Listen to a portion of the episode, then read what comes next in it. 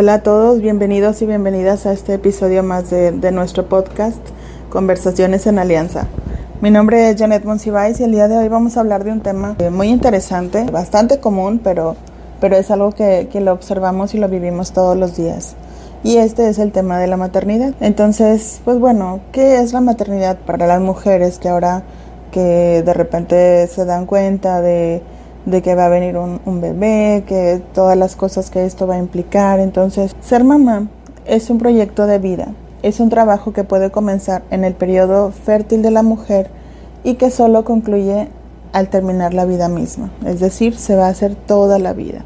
En este episodio hablaremos específicamente sobre las etapas en la vida de una madre y sin embargo también cabe aclarar que tenemos muy en cuenta que el padre pasará por una situación muy similar, aunque con ciertas diferencias que bien darían para, para otro episodio. Las etapas de la madre inician con el periodo anterior al embarazo, en el que las fantasías, los miedos y los deseos impregnan la maternidad futura y tendrán una participación importante en esta. Después se encuentra el periodo de gestación, en el que la mujer comienza a ser testigo de los cambios en su cuerpo y poco a poco también en su mente. Si todo va bien, la madre comienza a ser en su hogar, unido para su bebé, a la vez que crea y prepara un espacio mental en el que podrá recibir a su hijo o a su hija con todo el esfuerzo que, esto conlleva. Los primeros meses de la vida de un bebé son sumamente demandantes para la madre. La dificultad y el cansancio del parto, la falta de sueño, el tiempo personal, la alimentación constante que requiere un bebé y el vínculo emocional que necesita para su desarrollo. Hacen de este periodo uno de los momentos más complejos de la maternidad y por lo tanto es crucial. Cuando decimos complejo, nos referimos solamente al conjunto de emociones que se generan y las cuales pueden ser diversas y de distinta intensidad.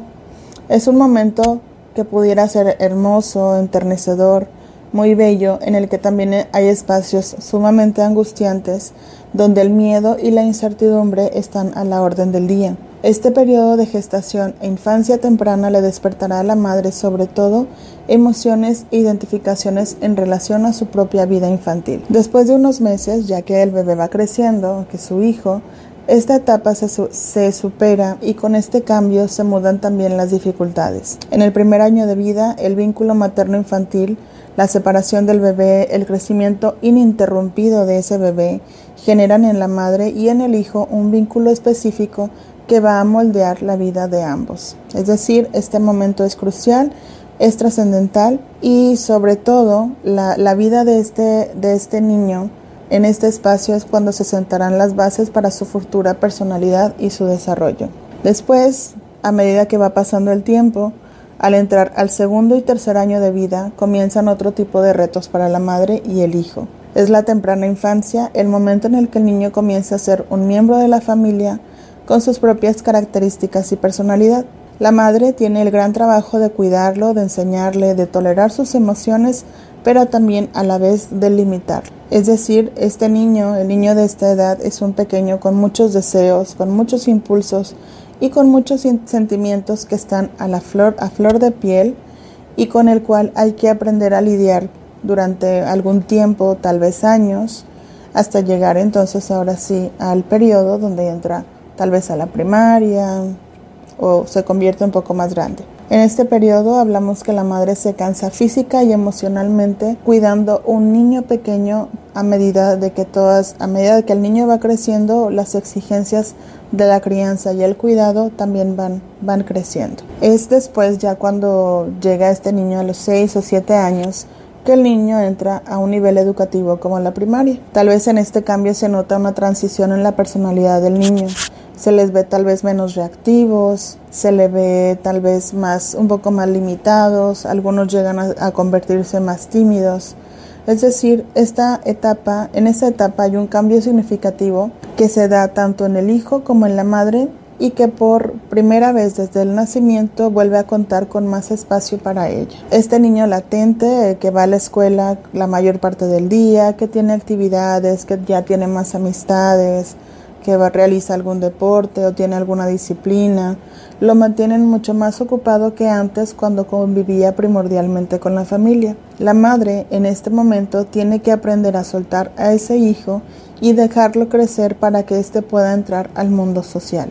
Esta es una etapa que si bien se convierte en menos, un poco menos conflictiva tanto para los hijos como para las madres, pero sin embargo no significa que ese equilibrio se quede así, sino que va a durar un tiempo particular. ¿Por qué? Precisamente porque llega después la pubertad y la madre ya no se encuentra con ese niño, sino que ahora se encuentra como ese niño en proceso de convertirse en joven, y este joven que está precisamente buscando activamente separarse de ella. En este momento eh, vuelven las emociones complejas a la mesa y la familia completa tiene que aprender a lidiar con esos cambios.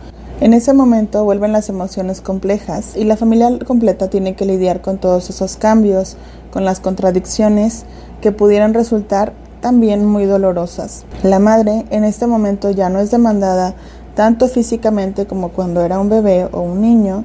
Sin embargo, sí se le pide que esté presente emocionalmente, que esté ahí para poder escuchar a sus hijos, para poder orientarlos y calmarlos. Es en este nuevo momento en donde la madre se enfrenta a estar más sola de nuevo y es necesario que también busque retomar relaciones y actividades que quedaron relegadas por la falta de tiempo que genera la crianza de niños pequeños. Es en este momento que la madre puede comenzar de nuevo a hacer actividades cotidianas que le puedan proveer algún placer. Después, pues bueno, a medida que, que, la madre atraviesa este proceso, también el periodo adolescente llega en algún momento de la vida entre los 18 y 28, aunque hay ocasiones en que no, no llega nunca.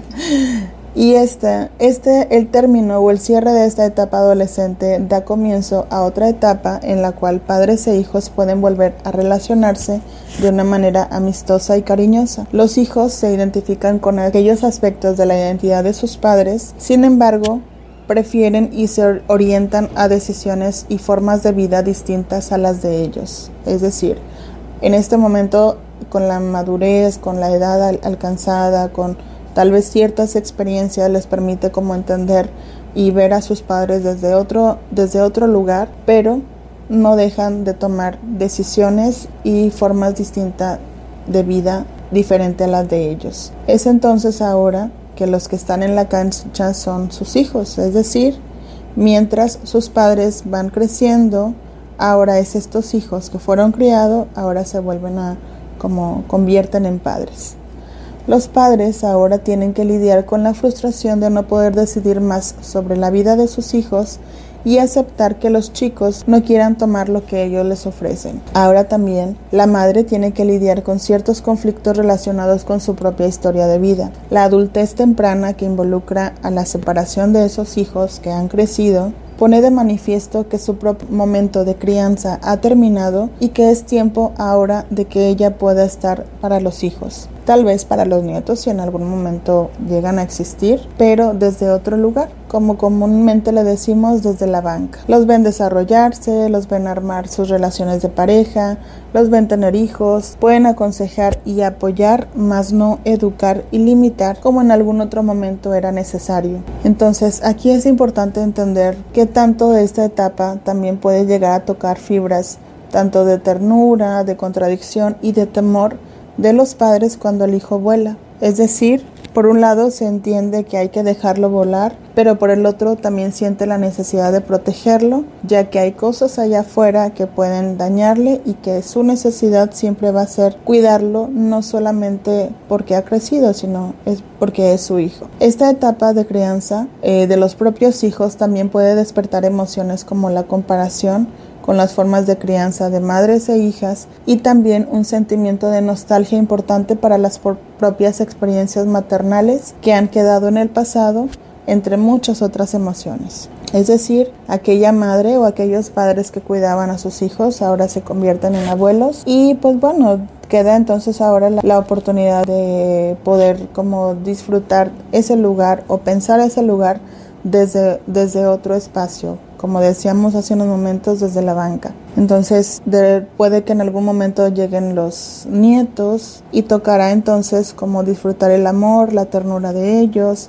y de apoyar a sus hijos con la ardua tarea de crianza que tal vez ellos conocen mucho mejor que sus hijos. Creo que es importante mencionar que la maternidad continúa y a la preocupación por los hijos se le, se le suma también la preocupación por aquellos otros seres que llegan a la familia y que, con lo cual la familia también se va ampliando. Se viven satisfacciones tal vez porque ya cumplieron un papel, porque ya crecieron, porque ya hicieron o cumplieron ciertas metas, pero también se tiene que aprender a lidiar con los conflictos o los baches este ciclo pone en el camino. También se tiene que lidiar con la vejez, con la cercanía a la muerte, con el duelo, con la satisfacción y tal vez con, con, el dolor de aquello que pasó y que no pudo solucionarse. También las circunstancias van cambiando, pero lo complejo de la maternidad es que todas las emociones que ésta generó y que siguen generando a lo largo de la vida de una mujer que se enfrentó en su vida con ser madre. Y bueno,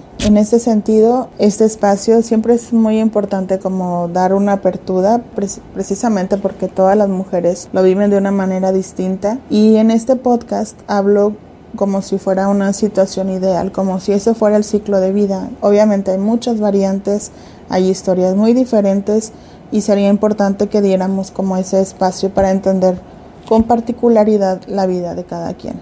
Les agradezco mucho que hayan estado presentes hasta este momento y mi nombre es Janet Monsiváis y nos veremos en otro episodio de Conversaciones en Alianza.